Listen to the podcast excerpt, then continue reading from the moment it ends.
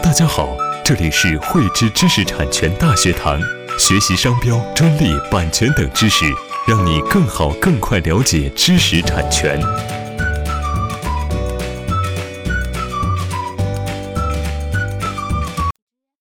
汇知识力两天智慧财富。大家好，今天与大家来分享授予专利权的条件。我们上两期与大家分享过认定国家高新技术企业的基本条件。那这个条件当中呢，有一个关键指标呢是知识产权，而知识产权的核心内容之一呢就是专利。所以我们来讲讲专利授权的一个条件。授予专利权的发明或者使用新型，应当要具备新颖性、创造性和实用性；而授予外观专利呢，需要具备新颖性。我们来看看新颖性、创造性和实用性，它分别有什么样的特征？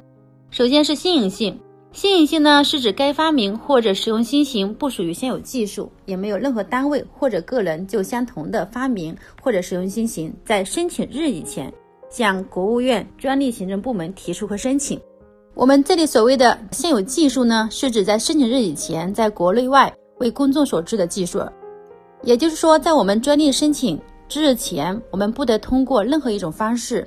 在国内或者国外为公众所知的一些像出版物进行公开，或者是使用上的公开，或者是以其他方式为公众所知的，比如说展会，比如说我们的一些论文发表的一些刊物，或者是网络平台，还有呢，比如说我们通过一些口头告知啊，或者是信函方式去进行披露的情况。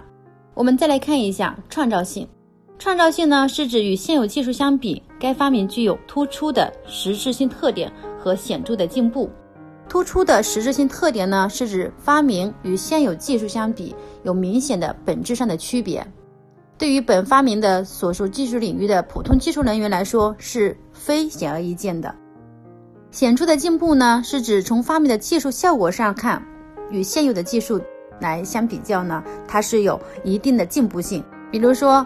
我们的发明解决了我们一直想解决的一个问题，或者是技术难题，攻克了一些这个克服了一些这个技术偏见等等。我们最后来看一下实用性。实用性呢，是指该发明或者使用新型能够制造或者使用，并且能够产生积极的效果。这个比较容易理解哈，能够制造或者使用。比如说我们的一个室内装潢设计。这个装潢设计的话呢，它就不属于具有实用性的一个范畴，因为它不能够批量的去复制。但是呢，它是可以去申请版权，就是设计作品进行登记保护，啊，某一种风格啊，它的一个设计风格、设计理念，产生积极效果呢，是指我们的改进的这个技术方案应该是解决了我们之前没有解决的问题，能对我们的这个整个技术方案产生积极的效果。还有一个就是可复制性。就是我们的这个技术方案呢，不能说局限于我仅仅做这么一次，后期就不再出现了。那么呢，这个就是非复制性的。比如说我们广州的小蛮腰，我们不能把一个小蛮腰整体的去申请一个专利，因为它去复制起来成本非常高，不易复制。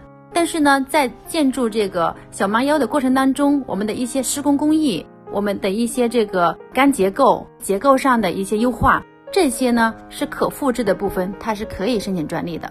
好了，今天就与大家分享到这里，我们下期再见。